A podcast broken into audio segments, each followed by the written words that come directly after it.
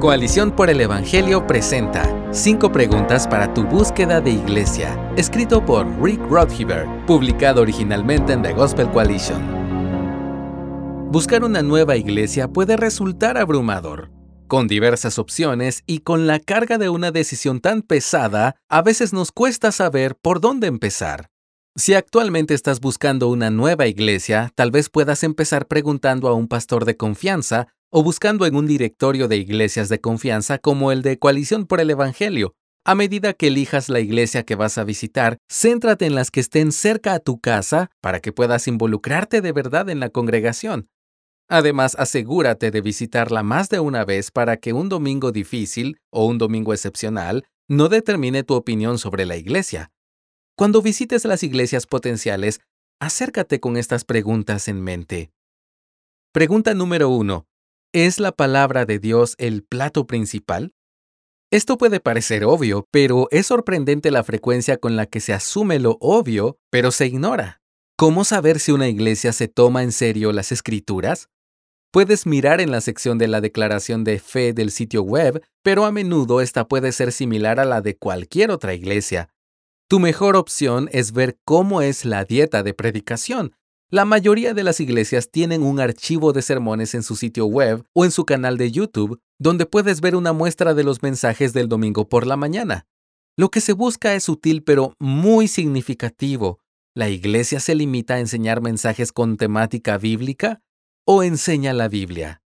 La forma más fácil de determinar esto es revisando los últimos tres a seis meses de su calendario de predicación, es decir, las series de predicación.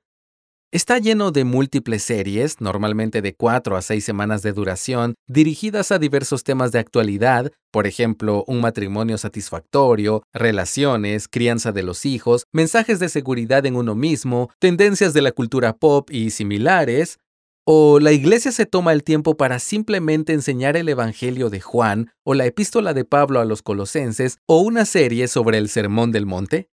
Para que quede claro, se puede enseñar la Biblia en bloques temáticos de cuatro a seis semanas. La cuestión no es necesariamente cómo se presenta la comida, sino si la Biblia es el plato principal, en lugar de un acompañante o un aperitivo para otro plato principal que se considera más atractivo.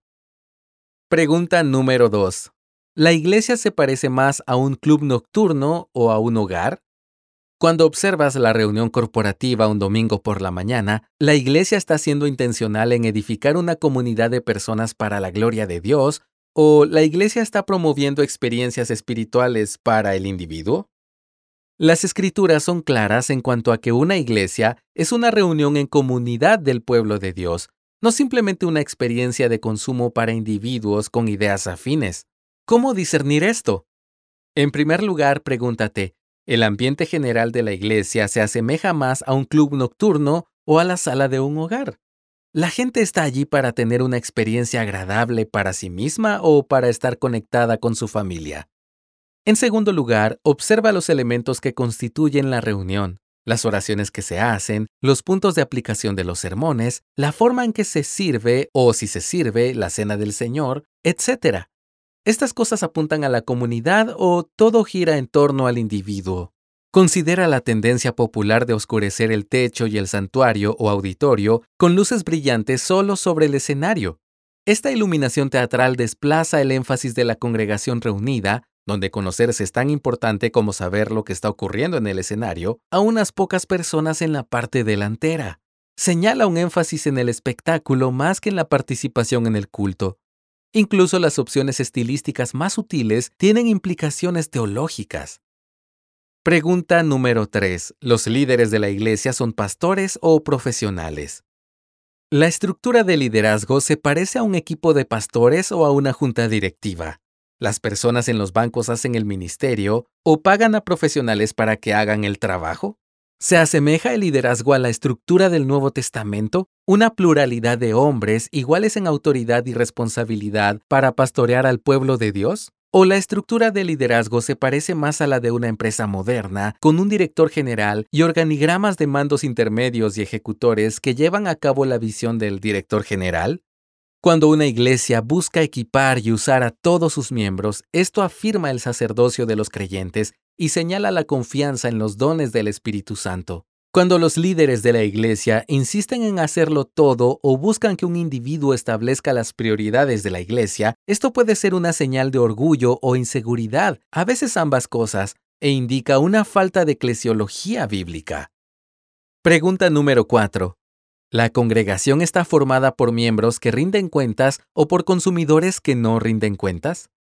Llama a la Iglesia a su gente a una vida de sacrificio y sumisión a través de un pacto de membresía en la Iglesia o permite a la Iglesia que las personas sigan siendo autónomas y no rindan cuentas, queriendo sobre todo que sean complacidas por lo que obtienen de la Iglesia? Una iglesia no es como un club de fitness o una cadena de supermercados donde te unes para tener acceso a bienes o servicios.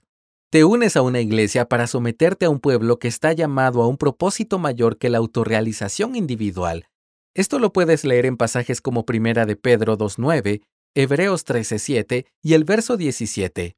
A veces, en nombre de la relevancia, la acomodación cultural o la simple negligencia pastoral, las iglesias abandonan su testimonio más poderoso, ser un pueblo que se compromete y se somete a Cristo de forma intencionada y sacrificada para su gloria y el bien de todo el cuerpo. Los detalles de la membresía pueden variar de una iglesia a otra, pero es importante preguntar, ¿tiene la iglesia un mecanismo para apoyar, mantener la rendición de cuentas, alentar y aplicar las muchas implicaciones del Evangelio en la vida de su gente? Una forma práctica de discernir si las personas de una iglesia forman una comunidad significativa es llegar temprano y quedarse hasta tarde cuando la visites. Observa cómo interactúan las personas. ¿Se parece más a las interacciones de una familia o a las interacciones de los fans en un concierto? Pregunta número 5. ¿Estás dispuesto a extender y recibir la gracia de Dios en tu búsqueda de una iglesia? Este punto tiene más que ver contigo que con la iglesia que estás considerando. En algún momento tendrás que comprometerte. Entrégate plena y verdaderamente a la iglesia. Une tus brazos a su gente, ámalos y deja que ellos te amen a ti.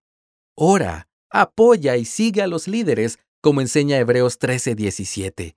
Involúcrate, comprométete, rinde cuentas. Asume la responsabilidad de la obra del Evangelio en y a través de esa iglesia.